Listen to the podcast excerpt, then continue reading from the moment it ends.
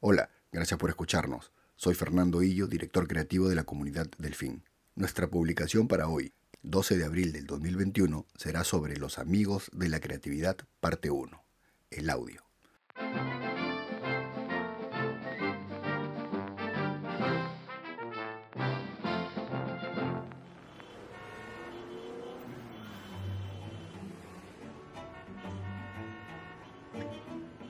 Son las 9 de la noche del día 30 de octubre de 1939 en la ciudad de Nueva York. La cadena de radio CBS da inicio a su programa basado en la dramatización de obras literarias.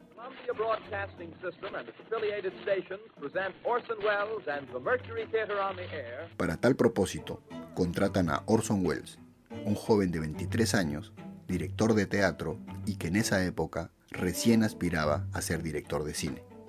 Orson Welles y la compañía de teatro Mercury deciden dramatizar La Guerra de los Mundos. La Guerra de los Mundos. De H.G. Wells. El programa empezó a transmitir música de manera regular hasta que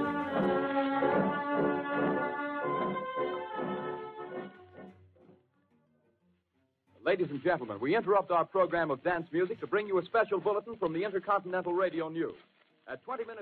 El locutor interrumpe el programa y anuncia una noticia de última hora. Desde un observatorio se han detectado extrañas explosiones de nitrógeno en intervalos regulares en el planeta Marte. Estas explosiones de nitrógeno están viajando con dirección a la Tierra a gran velocidad like a jet of blue flame shot from a gun, unquote. We now return you to the music of Ramon Raquello, playing for you in the Meridian Room of the Park. La Guerra de los Mundos, creativamente sazonada por Wells y su equipo, duró 59 minutos a través de diferentes intervenciones y relatos de la supuesta invasión. Las mediciones estiman que el programa estaba siendo escuchado por 12 millones de personas. Esa noche, en la ciudad de Nueva York, se desató el pánico.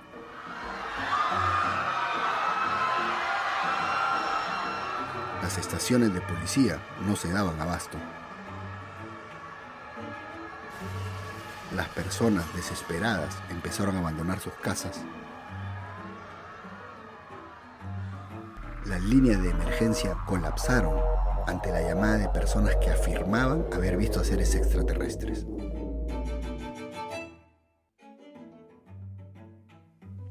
La idea de Orson Welles vino a demostrarnos dos cosas importantes. Su capacidad creativa en primer lugar y lo segundo, que el audio, bien trabajado, tiene un poder impresionante. El audio tiene la magia de convertir unas simples palabras rojo o verde en toda una historia. Rojo o verde.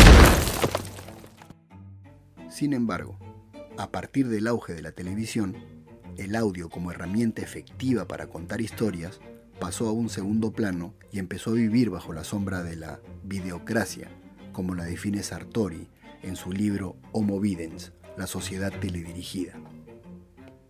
Todo indica que hoy el péndulo estaría regresando para darle al audio la importancia que tenía. En un informe presentado por GFK, la compañía más grande de investigación en Alemania y la quinta en el mundo, la venta de auriculares inalámbricos y altavoces inteligentes viene experimentando un crecimiento sostenido año tras año. Por otro lado, la compañía auditora londinense Deloitte sostiene, según una investigación mundial, que la venta de audiolibros ya superó a la venta de libros electrónicos. Si a los estudios anteriormente mencionados le sumamos el informe presentado por la Dirección del Libro y la Lectura del Ministerio de Cultura del Perú en el 2019, podremos notar que el peruano promedio lee menos de un libro al año. El audio es amigo de la creatividad porque ante la aparente desaparición de los libros y los bajísimos niveles de lectura, es el reemplazo perfecto para que nuestro pensamiento abstracto, es decir, esa capacidad única del ser humano, de imaginar soluciones a escenarios ficticios sin tener que imaginarlos, no se pierda, no se desvanezca. A través del audio y la lectura se puede ejercitar el pensamiento abstracto, porque tenemos que imaginar por cuenta propia los mundos, las situaciones y los personajes que se nos presentan. Si leemos menos de un libro al año, al menos prestémosle más atención al audio. La mayoría de marcas en este país tienen una gran deuda con el audio, porque la radio es el segundo medio publicitario de mayor inversión en el Perú.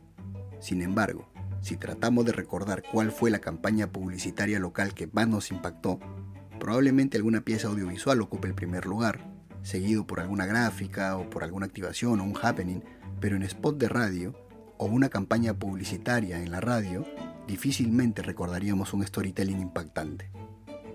De todos los medios que existen para comunicar un mensaje, la radio es quizás el más difícil de trabajar, porque la persona que recibe el mensaje, por lo general, está haciendo otra actividad. Cuando alguien lee una revista, la está sosteniendo con las manos y su mirada está fija en las hojas. Cuando una persona ve televisión o navega en Internet, tiene que estar sí o sí frente a la pantalla. Pero cuando una persona escucha radio, su actividad puede ser cualquier otra, algunos escucharán radio para hacer ejercicios, mientras otros escucharán radio para cocinar. Es por eso que llamar la atención del consumidor en radio siempre fue lo más difícil. Y quizás por eso también la mayoría de marcas hayan tirado la toalla con el medio y solo se resignan a hacer adaptaciones de los spots de televisión, diálogos predecibles de principio a fin, monólogos de las marcas y claro, las típicas canciones con letras que pretenden ser pegajosas. Es decir, un uso basado en la repetición y no en la idea creativa. Es innegable la fuerza que el audio está cobrando en estos tiempos. Será responsabilidad de las marcas cambiar la dinámica de sus mensajes auditivos y empezar a construir mundos lo suficientemente atractivos no solo en materia audiovisual. Eso sería todo, que tengan un gran inicio de semana. Esto fue La Comunidad del Fin.